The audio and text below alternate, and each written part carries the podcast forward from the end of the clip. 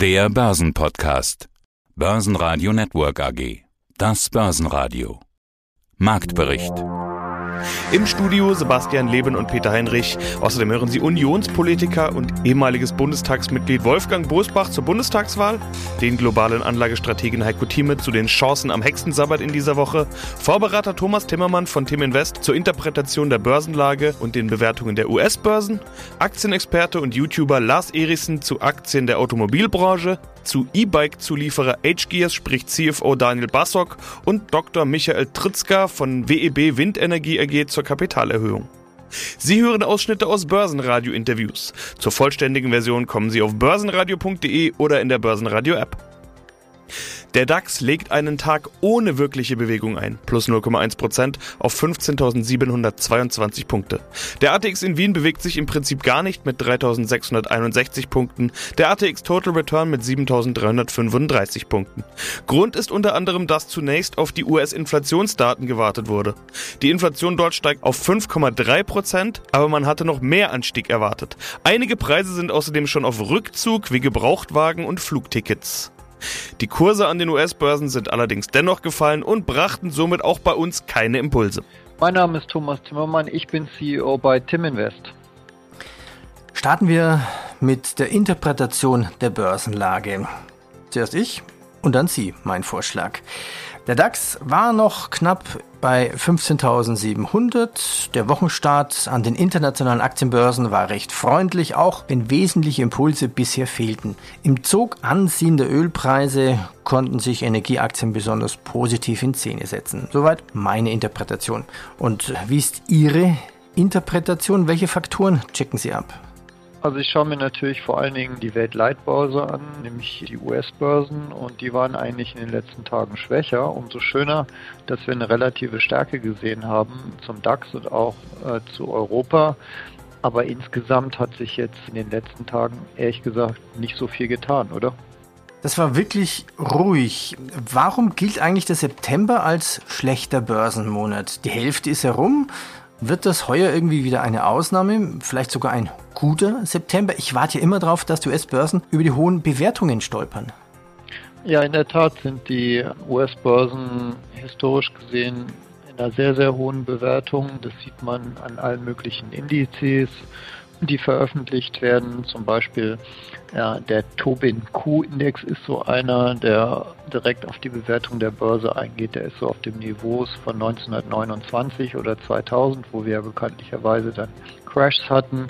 Oder wenn man sich die Häuserpreise anschaut, in den USA zum Beispiel durch den Schiller-Index, dann haben wir dort ein Allzeithoch. Also viele Marken sind auf extrem hohen Niveaus. Wenn man sich auch die US-Börse genauer anschaut, dann sieht man ja auch, sind vorwiegend immer noch die gleichen großen Tech-Werte, die die Börse oben halten und nach oben ziehen. Und insgesamt haben wir natürlich einen unglaublich starken Lauf gehabt dieses Jahr an den US-Börsen. Bis jetzt allein schon in diesem Jahr S&P 500 24 Prozent gestiegen der Nasdaq Composite 22, der Nasdaq 125 Prozent, also aus Sicht eines Euro-Investors. Ganz tolles, super schönes Jahr und deswegen ist die Nervosität natürlich schon ein bisschen groß, ob das immer so weitergehen kann. Turbinisches Q, vielleicht kurz erklärt, was ist dieser turbinische Quotient, dieser Index? Ja, da wird im Prinzip die Bewertung der US-Börse im historischen Kontext abgebildet. Und das Schöne an diesem Index ist, den gibt es jetzt schon seit 1900 und der pendelt so zwischen minus 100 und plus 100 und Sie erraten das, wir sind äh, im Prinzip schon wieder bei plus 100, eigentlich sind wir einen Tick darüber und das macht die, macht die Anleger, die auf solche Indizes halt schauen, extrem nervös. Heiko Thieme, globaler Anlagestratege. Ja, dann wollen wir doch gleich direkt mal reingehen in unseren Service. Vorhin haben wir noch gesagt, was gibt's denn Woche für Woche zu erzählen, beziehungsweise was sind Woche für Woche die Besonderheiten, die wir besprechen müssen. In dieser Woche haben wir eine Besonderheit, es ist nämlich Hexensabbat am Freitag. Das ist ja immer einer der Tage, an dem nochmal besondere Bewegung reinkommen könnte. Sollte so ein Clubmitglied, das jetzt da sitzt und ja in den Kalender schaut und sieht, es ist Hexensabbat am Freitag, sollte dieses Clubmitglied den Hexensabbat speziell ins Auge fassen, um vielleicht auch Chancen zu nutzen, nutzen. Vorhin hieß es mal, jede 2, 3, 4, 5 Prozent Bewegung könnten auch eine Chance zum Einkaufen sein. Sowas ist an einem Hexensabbat ja durchaus mal drin. Oder ganz im Gegenteil sollte man als normaler Anleger, als Clubmitglied vielleicht sich nicht verrückt machen lassen von so einem Hexensabbat und vielleicht da gerade lieber mal wegschauen. Nein, nein, gerade das ist schon richtig. Wenn ein solch ein Wert, den man, der bei mir auf der Beobachtungsliste steht oder auf der Empfehlungsliste steht, jetzt mal drei bis fünf Prozent fällt, das wäre ein ganz klarer Grund, jetzt noch etwas mehr zu kaufen. Um wieder nochmal etwas pauschal zu sagen, ich versuche ja Wert äh, zu identifizieren, weil die auf meine Beobachtungsliste kommen, die mindestens, also bis wenige Ausnahmen, das sind nur um 10 Prozent fallen, aber normalerweise 15 bis 20 Prozent fallen. Und wenn Sie das getan haben, dann sind Sie bei mir auf der Liste. Ich nehme mal ein typisches Beispiel wäre jetzt die VW. Nicht? 252 im Höchststand, jetzt bei 195, 197, eiert so ein bisschen rum zwischen 190 bis 200, sagen wir mal. Wenn Sie also über 20 Prozent gefallen, quasi klassische Definition einer Bässe. Etwas, was der DAX-Index nicht machen wird. Der wird nicht 20 Prozent fallen. Das nur nebenbei. Der wird also keine 3.400 Punkte, 3.200 Punkte fallen. Das hieße ja, dass wir dann unter die 13.000 Marke kämen. Das schließe ich zurzeit aus. Halte ich für sehr unwahrscheinlich. Äh, bei VW ist es schon passiert. Deswegen steht bei mir nicht nur auf meiner Liste, sondern wird gekauft mit einem Prozent hier auf dieser Basis. Ob das jetzt 199 sind, 192 spielt überhaupt keine Rolle. Der nächste Kauf, der mit dem nächsten 1%, weil ich ja 3% haben will, der würde dann um die 170 vorliegen.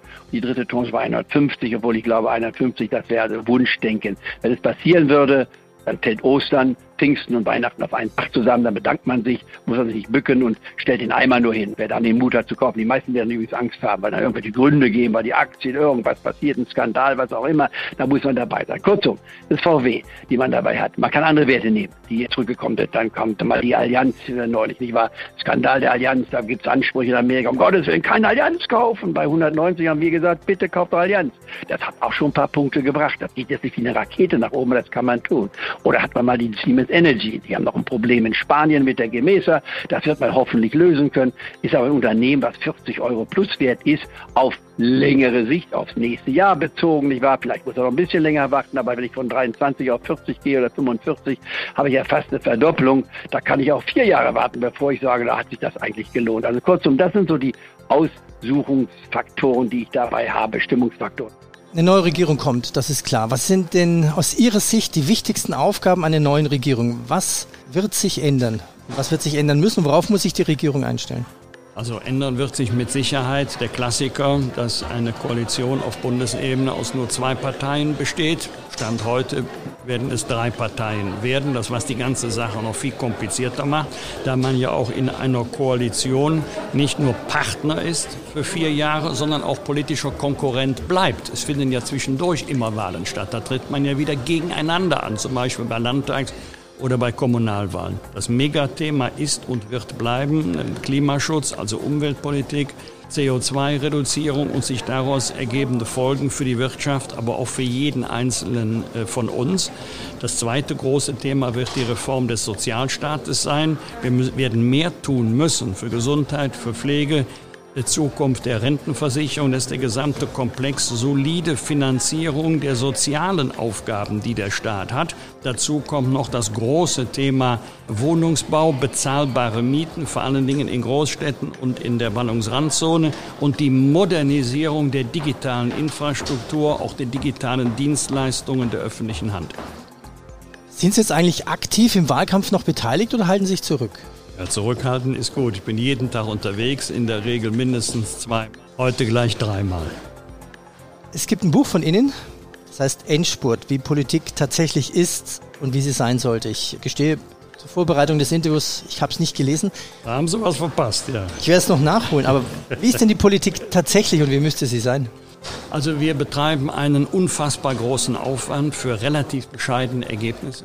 Ich fürchte, dass der Deutsche Bundestag am 26. September noch einmal wesentlich größer werden wird, als er heute ist. Und wir haben hinter dem chinesischen Volkskongress das zweitgrößte Parlament der Welt.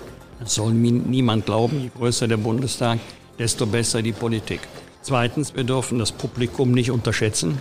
Viele haben das Gefühl, die Politiker sagen uns nicht alles oder nicht immer die Wahrheit oder sie sind in ihren Aussagen nicht so präzise, wie sie eigentlich sein müssten. An dieser Kritik ist auch etwas dran.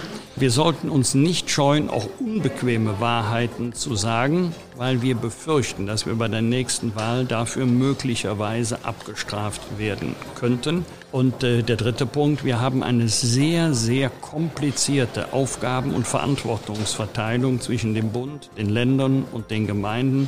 Mir persönlich wäre es lieber, wenn wir klare Zuständigkeiten, keine Mischzuständigkeiten hätten, sondern klare Zuständigkeiten und damit auch klare Verantwortlichkeiten, damit nicht jede Ebene der anderen Ebene vorhalten kann, dass eigentlich sie verantwortlich sei, aber nicht die eigene Ebene. Gewinner im DAX waren Infineon und die Deutsche Post mit jeweils plus 2,2% und RWE mit plus 1,3%. DAX-Verlierer waren Merck mit minus 1,2% nach einer Verkaufsempfehlung, Adidas mit minus 1,3%, die von Wettbewerber Nike nach einer Analystenherabstufung mit nach unten gezogen wurden und schlusslich Delivery Hero mit minus 1,7%. Auch hier wirkt eine Analystenherabstufung. Mein Name ist Lars Erichsen, Chefredakteur der Renditespezialist Außerdem begeisterter YouTuber mit dem Kanal Erichsen Geld und Gold und auch einem gleichnamigen Podcast. Elektromobilität, automatisiertes Fahren, CO2-Footprint. Lass uns heute über die Autobranche sprechen. Dazu gibt es ja täglich News. Jetzt war ja auch die IAA Mobility, sogar mit zwei Hallen E-Bikes, ja, also Mobilität. Sogar ein neues E-Bike von BMW war dabei, fährt 60 Kilometer schnell und hat eine Reichweite von 280 Kilometern. Das ist mal eine Reichweite, da müssten sich die E-Autos sogar anstrengen, das auch zu erreichen. Aber ist denn der Chipmangel bei den Autobauern momentan ein echtes Problem für die Aktienkurse? Ich denke ja. Tatsächlich ist nämlich der Chipmangel hinsichtlich seiner Dauer ja jetzt schon mehrfach nach hinten verschoben worden. Wir erinnern uns, es hieß ursprünglich, dass im ersten bzw. zweiten Quartal 2022 sich die Lage entspannen könnte. Und diese Termine werden so, mein Eindruck, immer weiter nach hinten verschoben. Übrigens ist das Thema E-Bike ein ganz gutes. Da ist nämlich der Chipmangel offenbar noch deutlicher zu spüren. Meine Mutter wollte sich gerade ein E-Bike äh, kaufen, hat es auch bestellt, dann bei einem holländischen Hersteller, was dazu führt, dass ihre Wartezeit nur vier Monate, wir reden hier über ein E-Bike, beträgt. Hätte sie einen asiatischen Produzenten gewählt, dann wäre die Wartezeit, läge sie derzeit bei etwa 12 bis 15 Monaten. Und also so ähnlich erlebe ich das auch im Bereich der Elektroautomobilität. Ich kann ganz offen sagen, wir haben einen ID4 von Volkswagen bestellt. Und ja, wir sind jetzt im vierten Monat. Nächste Woche soll er dann äh, kommen, aber mittlerweile liegen die Lieferzeiten dann in der Realität. Und das weicht dann manchmal noch ein klein bisschen von dem ab, was die Hersteller uns so vielleicht voller Hoffnung präsentieren, bei bis zu zwölf Monaten. Und ja, ich glaube, das ist dann tatsächlich etwas, was die Absatzzahlen negativ beeinträchtigen und somit auch die Aktienkurse belasten kann. Oh, du bist ja dann so richtigen Elektromobilitätsexperten. Ja, aber in Experte einem Jahr wäre erst, vielleicht oder? zu weit, aber für unser Profil, für unser Nutzerverhalten ist es tatsächlich eine ganz gute Alternative. Einfach deshalb, weil wir keine ganz großen langen Fahrten machen, wenn dann mal zum Flughafen und ja, es steht auch noch ein Verbrenner auf dem Hof, aber tatsächlich im Alltag, es macht mir auch Spaß. Also ich bin hier kein Lobbyist der Elektroautomobilität, aber wer einmal ein Elektroauto gefahren ist, der wird, der wird merken, dass das, ja, es fühlt sich ein bisschen nach Zukunft an. Man hat einen schönen Schub und ja, Freude am Fahren, aber nicht nur bei dem einen Hersteller. Ich bin der Daniel Basok, der CFO von HGIS AG. Ich bin bei HGIS AG seit 2016 und äh, seit Juni 2020 als CFO von der Gruppe tätig.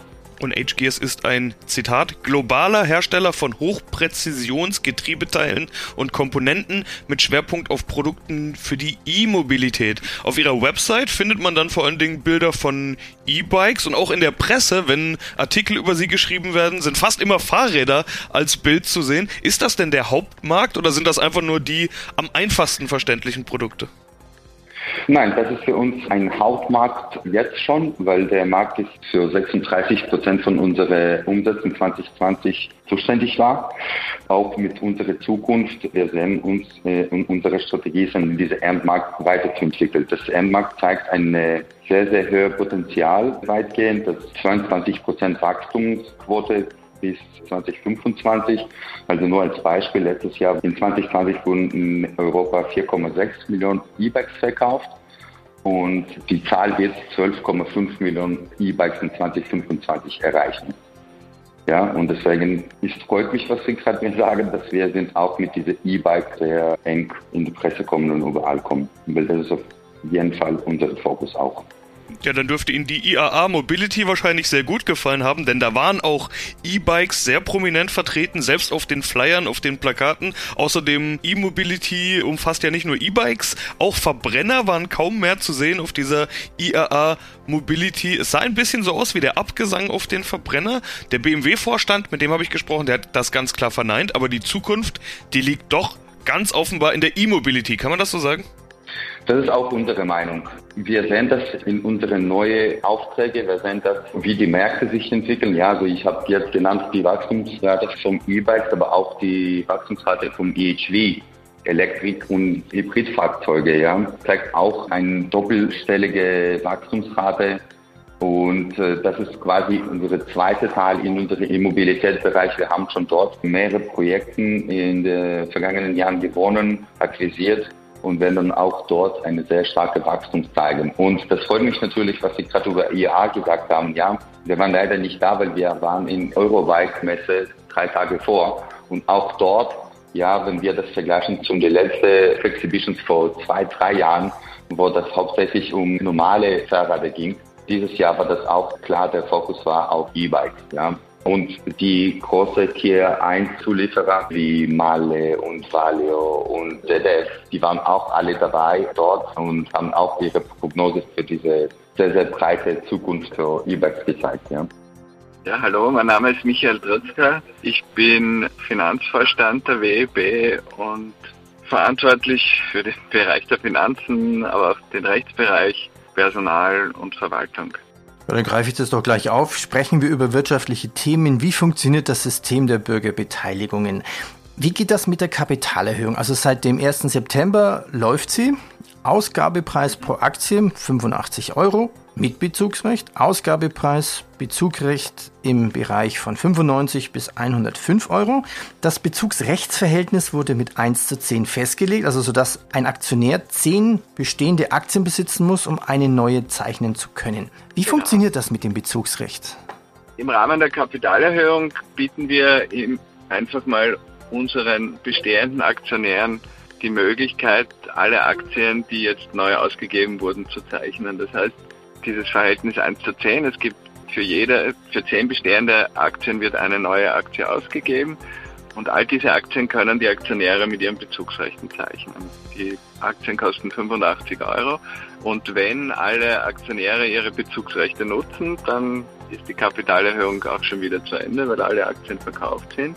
Wir geben den Aktionären auch die Möglichkeit, weil nicht alle wollen natürlich weiter Geld in die WEB investieren. Vielleicht wollen sie was anderes investieren oder die Investition ist schon so groß, dass sie sagen, ich, ich habe jetzt schon genug Geld in einer Firma gebündelt.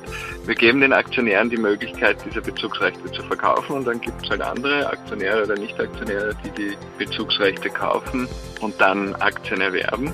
Wenn nicht alle Bezugsrechte genutzt werden, dann wird es ab Mitte Oktober für Nicht-Aktionäre ohne Bezugsrechte die Möglichkeit geben, weitere Aktien zu kaufen, aber nur so viele, die halt übrig geblieben sind, weil nicht alle Bezugsrechte genutzt. Ist das eine Belohnung quasi von schon bestehenden Aktionären? Sie nennen sie Aktionäre oder nennen Sie die Bürger? Ja, ja. Ja, ja, nein, wir nennen sie Aktionäre. Belohnung, das ist juristisch auch gar nicht anders möglich. Die Aktionäre, die sind ja die Besitzer der WEB und die haben dann die Möglichkeit bei der Kapitalerhöhung einfach weiteres Geld dem Unternehmen zu geben, damit ihr Anteil an der WEB auch gleich bleibt. Und wenn sie das nicht wollen, dann versuchen wir andere zu finden, die an, an ihre Stelle einsteigen und dann können die Aktionäre über den Verkauf der Bezugsrechte dann auch noch ein bisschen Geld verdienen.